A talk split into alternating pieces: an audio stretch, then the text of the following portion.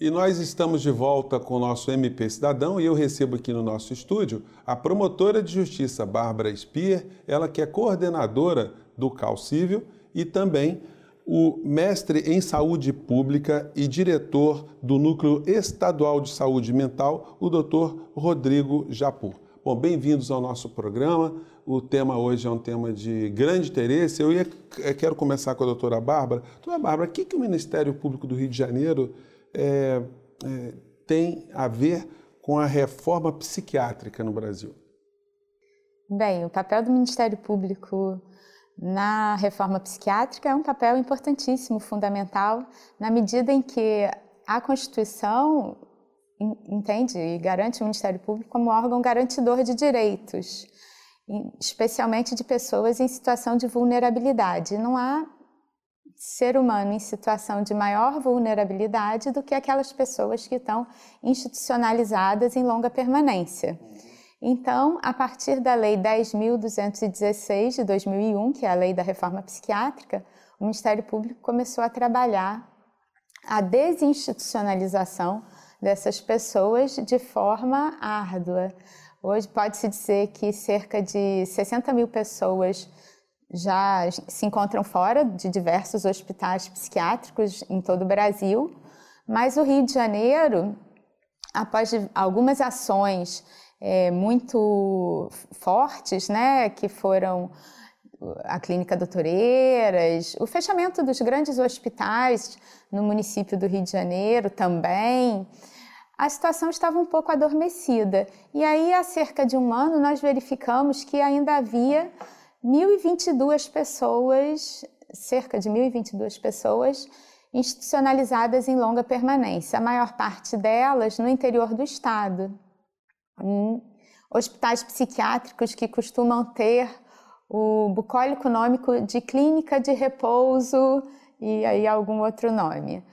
Então, nós iniciamos o projeto MP Desinst e desde então estamos trabalhando de forma articulada com a Secretaria Estadual de Saúde e as secretarias municipais de saúde das prefeituras, de modo a promover a desinstitucionalização dessas pessoas, de modo que elas deixem de ser invisíveis para a sociedade e sejam trazidas para a comunidade, como preconiza a Convenção Internacional dos Direitos da Pessoa com Deficiência e a Lei Brasileira de Inclusão.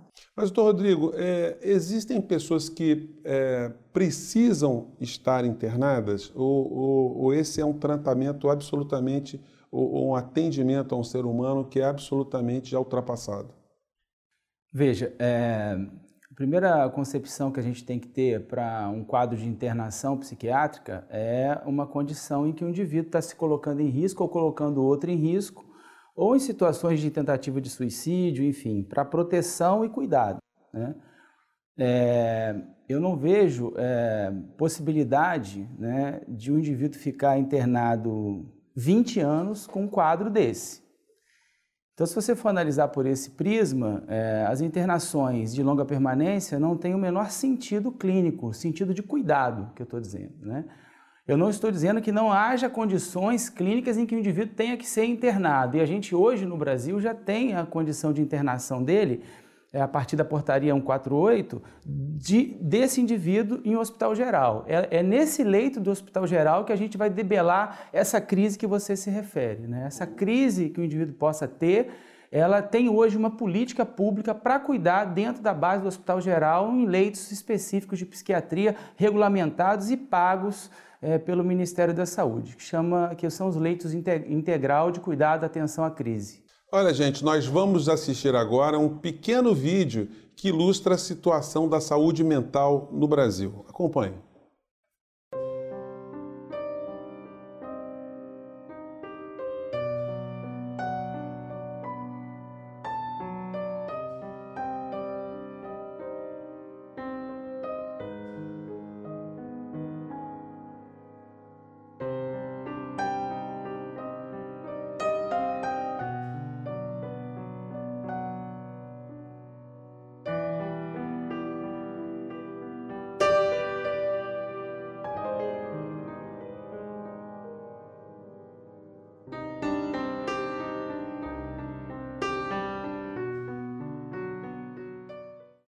Bom, queria passar para o doutor Rodrigo para ele comentar.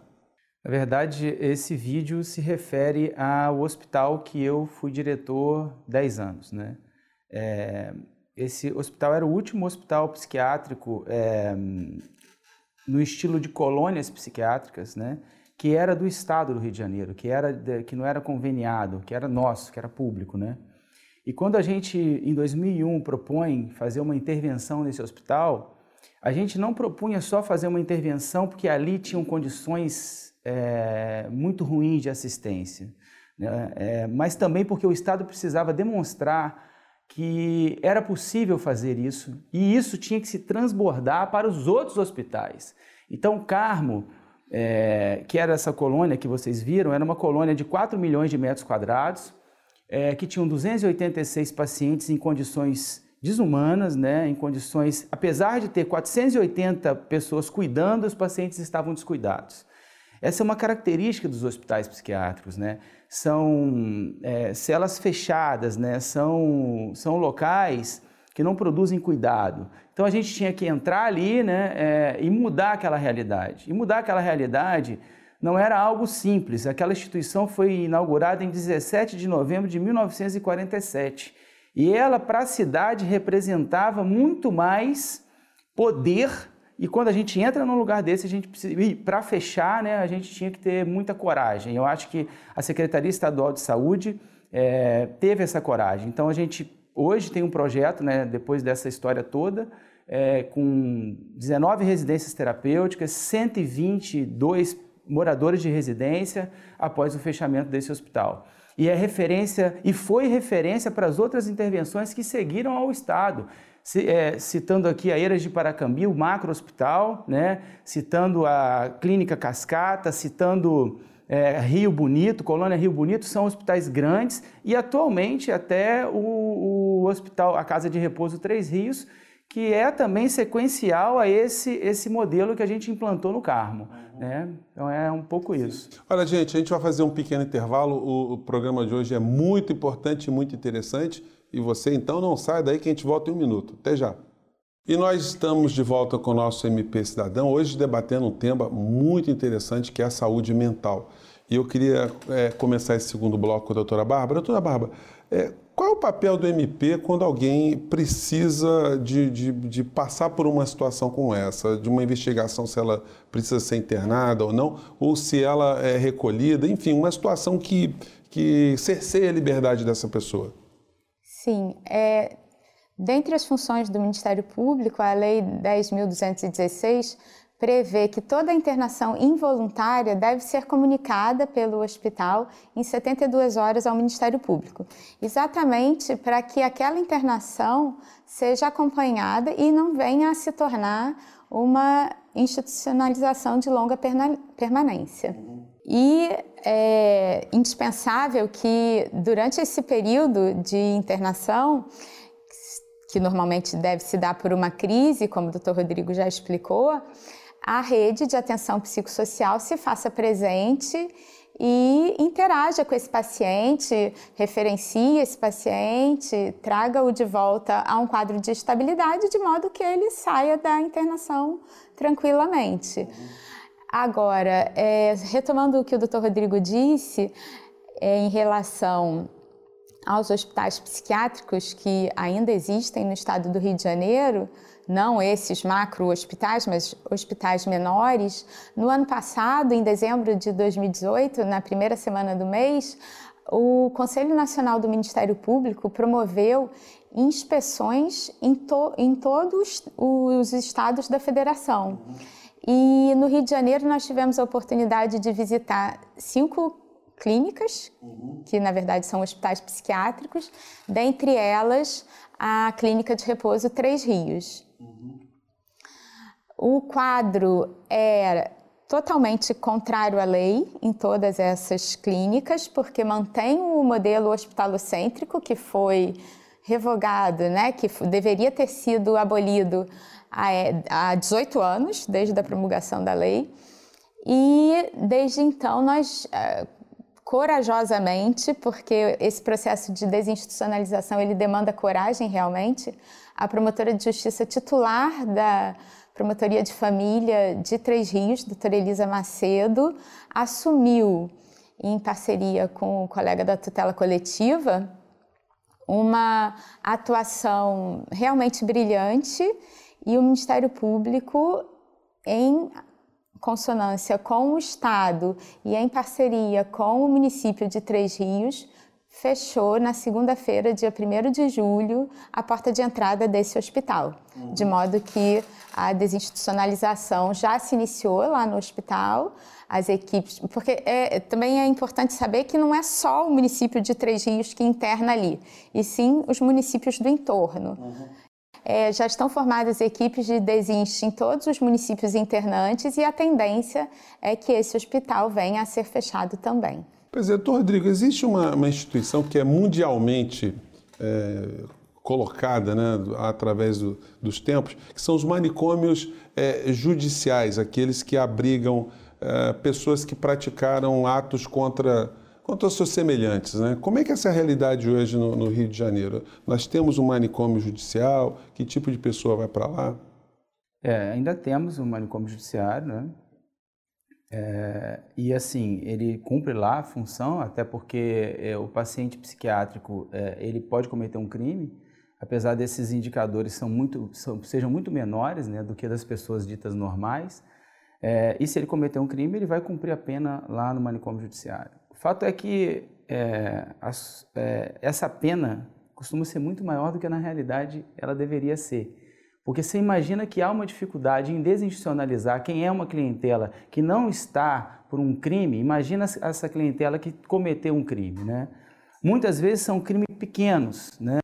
É, e mesmo assim a dificuldade de desins né, dessas pessoas é ainda muito maior, porque a gente precisa pensar socialmente, né? Como que a sociedade vai é, enfrentar essa realidade, né?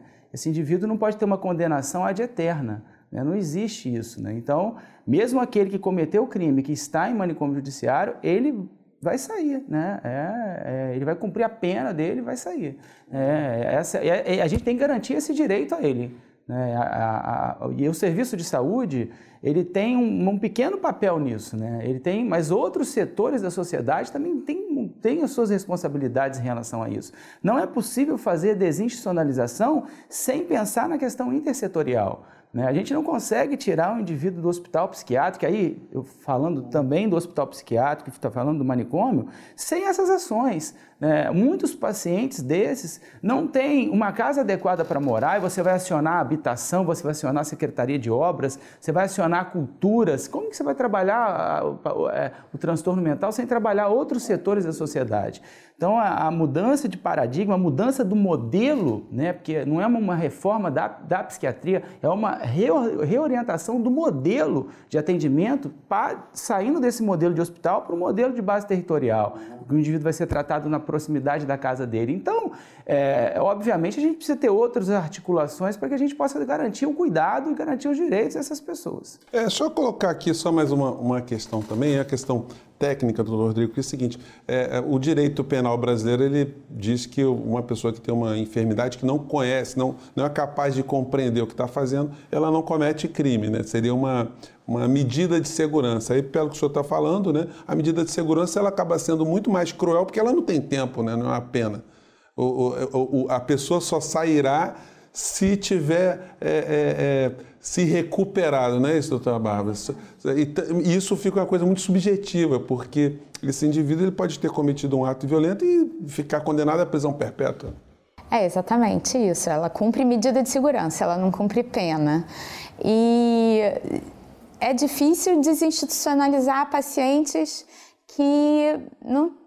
Esses que estão nos hospitais psiquiátricos, muitas vezes sem indicação, de internação, mas que lá estão e que não cumpriram qualquer ato infracional.